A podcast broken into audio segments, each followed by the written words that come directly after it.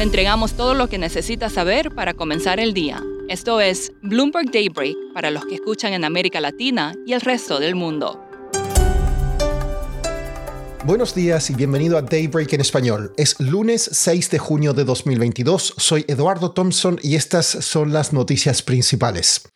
Empezamos con visiones optimistas sobre la economía de Estados Unidos. El banco de inversión Goldman Sachs dijo que el país podría lograr un aterrizaje suave y que mejores datos de inflación sugieren que el plan de aumento de tasas de la Fed podría evitar una recesión. Citigroup dijo que los consumidores aún están activos, lo que respalda la perspectiva de crecimiento, y UBS aún pronostica un aterrizaje suave si la Fed eleva las tasas un poco por encima del nivel neutral. Pero en cuanto a los mercados de acciones, Morgan Stanley no está optimista. El banco prevé bajas a futuro a medida que aumente el número de revisiones a la baja de resultados y que el S&P 500 podría caer a 3.400 a mediados o fines de agosto. De todos modos, esta mañana los mercados están al alza tras más señales de apertura en China.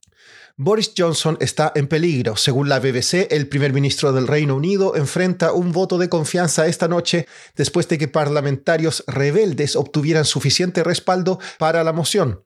Se requiere una mayoría de 359 votos para expulsarlo. Estados Unidos estaría considerando permitir mayores exportaciones de crudo iraní y venezolano para aliviar el mercado y reemplazar los suministros rusos. En cuanto a la guerra en Ucrania, el Reino Unido enviará sistemas de cohetes a Ucrania que le permitirán atacar a una distancia de hasta 80 kilómetros. Vladimir Putin advirtió que Rusia atacará nuevos objetivos si se entregan estas armas. Rusia también acordó con Turquía un plan preliminar para enviar grano ucraniano desde Odessa. Estados Unidos decidió no invitar a Cuba, Venezuela ni Nicaragua a la cumbre de las Américas de esta semana en Los Ángeles. El país busca anunciar en el evento un plan para reducir y gestionar la migración indocumentada.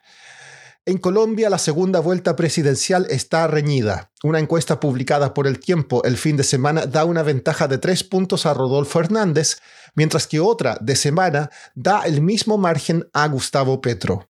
El partido gobernante Morena en México ganó cuatro de los seis estados que aún no controlaba en las elecciones locales, consolidando así el poder político del presidente Andrés Manuel López Obrador más allá de sus bastiones tradicionales en el sur del país. La Fiscalía de Perú citó al presidente Pedro Castillo a comparecer el 13 de junio en relación con una investigación sobre supuestas irregularidades en contratos de gobierno. El calentamiento global está haciéndose sentir no solo en los termómetros del mundo, sino también en nuevas tendencias migratorias. Maya Averbuch, periodista de Bloomberg News en Ciudad de México, escribió un artículo junto a otros periodistas que explica cómo esto está cambiando el perfil de las personas que usan a México como plataforma para entrar a Estados Unidos. Vemos un flujo incrementando de personas africanas que han viajado, por ejemplo, hasta Brasil y luego siguen el viaje eh, hacia el norte, atravesando todos los países de América Latina hasta llegar a México y eventualmente buscan cruzar a Estados Unidos una parte de ellos migran a causa del cambio climático. Eso quiere decir que fueron afectados por tormentas, sequías, inundaciones y también los conflictos políticos que van surgiendo debido a, esos problemas. Y vemos una población bastante joven en una especie de éxodo del continente buscando llegar primero a otros países dentro del continente, luego si tiene el recurso para hacerlo a Europa o Estados Unidos. El Banco Mundial estima que 86 millones de africanos se verán obligados a migrar a causa del cambio climático entre ahora y 2050. Maya, ¿cuál es la responsabilidad de todo, en todo esto de los países desarrollados? Pues realmente la queja aquí es que los países desarrollados son quienes están produciendo las emisiones de efecto invernadero que están afectando el globo, mientras el continente de África produce solo 4% de las emisiones de gases de efecto invernadero entonces hay una cierta injusticia que tratamos en este artículo que dice, bueno, esas personas que vienen de África están viendo una tasa de desastres naturales eh, más alta que, que otros continentes pero no es a causa de los negocios en sus países o no principalmente. Y hay un llamado a países más desarrollados para responsabilizarse, para buscar cómo fortalecer la infraestructura de muchos de estos países.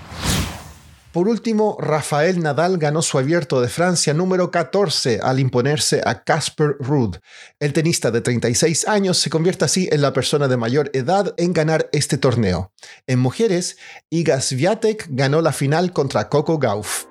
Eso es todo por hoy. Soy Eduardo Thompson. Gracias por escucharnos. Para conocer todas las noticias que necesita para comenzar el día, revise Daybreak en la app Bloomberg Professional, donde puede personalizar las noticias que desee recibir. También puede suscribirse a la versión solo audio en Spotify, Apple Podcasts o la plataforma de su preferencia. Eso es todo por hoy. Escuche de lunes a viernes Bloomberg Daybreak.